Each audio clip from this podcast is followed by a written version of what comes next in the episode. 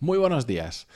Hay una situación que a medida que las empresas cada vez más dejan de funcionar con el patrón, digamos, antiguo de aquí tu puesto te lo ganas cuando llevas X años de, en, la empresa de antigüedad, em, los jefes son las personas mayores, etcétera, etcétera, y transicionamos a un modelo donde el que está en una función es porque lo vale independientemente de la edad y de cualquier otro tema aparte que pueda haber por ahí, se empiezan a dar más situaciones como la que vamos a ver en el caso de hoy, donde resulta que eres el jefe de personas que te sacan un montón de años y eso genera una serie de fricciones. Pues gracias al caso de un oyente que me escribía para preguntarme sobre ello, vamos a reflexionar sobre este tema, que por cierto me podéis escribir en pantaloni.es barra contactar y enviarme vuestro caso, vuestras sugerencias de episodios, eh, contarme vuestra historia, hacer me preguntas, lo que queráis, ahí me podéis contactar. Pero antes, en este episodio 1303, yo soy Matías Pantaloni y esto es Desarrollo Profesional,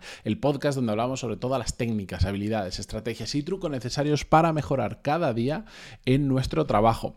He de decir que todavía me estoy acostumbrando un poco a esto de, grabar y además eh, no solo en audio, sino que ahora aparecer en cámara. Al principio era un poquito más complicado, técnicamente conlleva una serie de pequeños retos un poco más mayores que simplemente ponerte delante de un micro, pero le estoy cogiendo gustillo y un poco y poco a poco se va cogiendo un poquito de soltura. Pero bueno, la cuestión es que mm, vamos con el episodio. Eh, os voy a leer un, fragmento del email, no os lo voy a leer entero. Mañana sí, mañana os voy a leer otro email muy interesante, muy chulo de un caso brutal, más largo, pero hoy eh, voy a ir a la parte principal.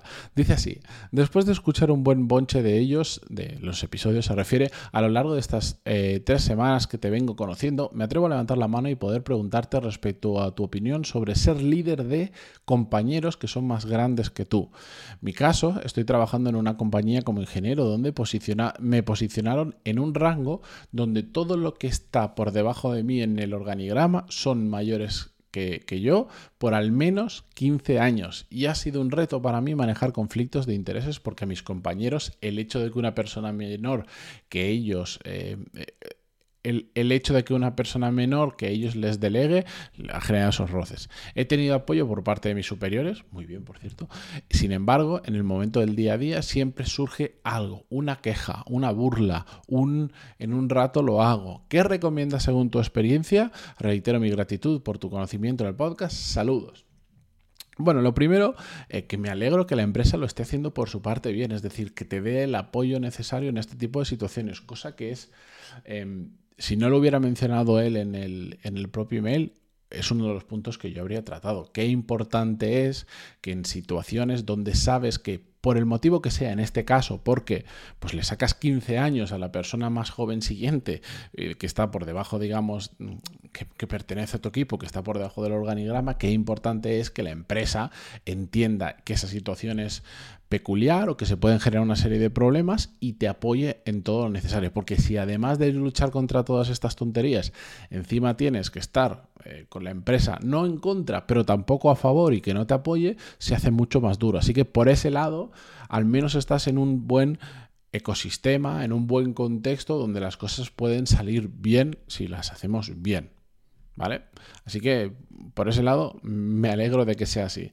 Por el lado que nos toca a nosotros, cuando estamos en este tipo de situaciones, yo sinceramente, yo lo he vivido, ¿eh? yo igual no era tanta la diferencia mínima, pero pues eh, he trabajado con gente que ha estado a mi cargo, a, las que les he tenido que decir cómo hacer las cosas en muchas situaciones, gente que, que me doblaba literalmente la edad en su momento y que y que sobre todo llevaba muchísimos años en el, en, el, en, el, sector y yo llevaba pues igual apenas un año en el sector, literalmente. Y sí, generan muchísimas fricciones, pero la mejor forma que yo he aprendido para mm, desatascar este tipo de situaciones básicamente es que te importe, voy a decirlo más elegantemente lo que diría en petit comité, un pimiento lo que opinen los demás. Es decir, el problema de todo esto no, no es un problema voy a entender que cuando estás en una posición así, estás por meritocracia, porque haces las cosas bien. Otra cosa es que te hubieran metido ahí a dedo eh, y entonces eso sería harina de otro costal. Pero si estás ahí por méritos, realmente para nosotros, los que tenemos el control de la situación, es un tema de actitud. Y punto. Y nada más. Es creerte el puesto en el que estás y que te importe nada al igual que te importó nada cuando aceptaste el puesto de que, eh, de que hubiera gente mayor que tú en la empresa con mayor experiencia que no cogiera ese puesto, ¿verdad que no te importó absolutamente nada? Cuando te lo ofrecieron dijiste que sí, pues ahora te tiene que importar lo mismo. Nada que esa situación siga dándose. ¿Por qué? Porque al final, si estás ahí es por un tema de que haces bien las cosas, de que la empresa confía en ti, de que te prefieren a ti respecto a otra persona ahí. Da igual la edad que tengas, da igual el sexo, da igual la experiencia, da igual cualquier otra cosa. Tienes que creer en ti. Estás ahí por un motivo. Y si, el, y si esos motivos son los adecuados, ya está.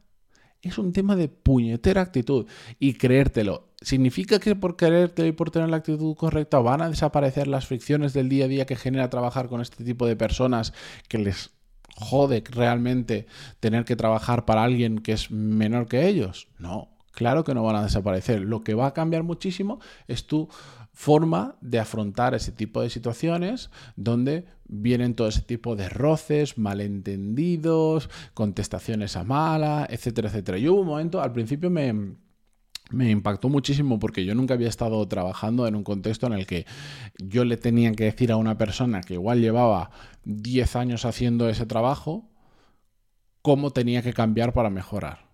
Yo no lo había vivido y al principio pues fue impactante y, muchas cosas me las callé. Y el problema fue que como yo me di cuenta de que, de que lo estaba afrontando de mala manera, es cuando em, la consecuencia de que yo me callara determinadas cosas que tendría que haber dicho generaba después otra serie de problemas, ineficiencias, etcétera, etcétera, que al final pues me rebotaban a mí. Era en plan, oye, ¿por qué no has hecho esto? es que en ese momento, interior mío, para mí mismo, decía, que en, ese momento no me atrevía a decirlo.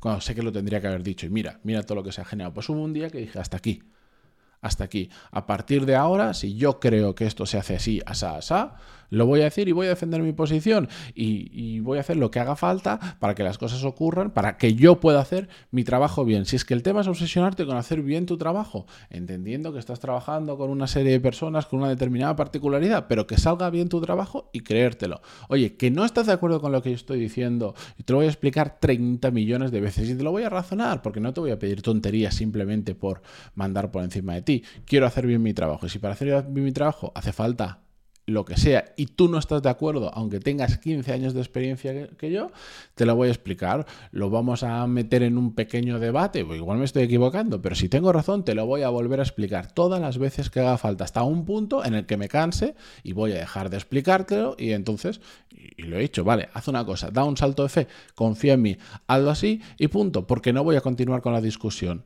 Ya está, tenemos diferentes puntos de vista, así que vamos a seguir por el mío, vamos a seguir por mi camino. Y si después fallo, culpa mía, ¿ves? Ya tienes excusa para, para decir, mira el chaval este lo que está haciendo. Esa era mi forma de, afrontarlo y, y la forma en la que mantuve un montón de conversaciones. Al final, lo que resulta es que cuando tú te crees lo que estás haciendo, cuando tienes la actitud correcta y cuando te da igual exactamente el resto de cosas, empiezas a actuar de forma natural y empiezas a hacer las cosas como de verdad crees que se tendrían que hacer. Que a veces también te vas a equivocar, es cierto.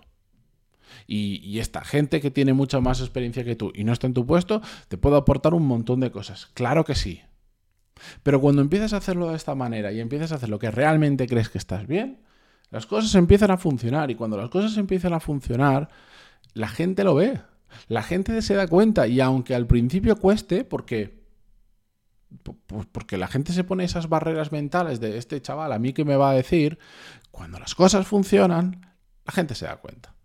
Y más tarde que temprano, más temprano que tarde, depende del caso, poco a poco la gente empieza a darte credibilidad, empieza a ver que lo que tú dices funciona y termina saliendo. Y por lo tanto, poquito a poco la gente empieza a abrir su mente y empieza a confiar más en ti y esas barreras mentales que se han puesto de este chaval a mí que me va a decir, no digo que se destruyan, en algunos casos sí, pero por lo menos se van haciendo más pequeñitas y se van eliminando muchas de las fricciones que surgen de meramente los prejuicios o de esas barreras mentales que comentaba.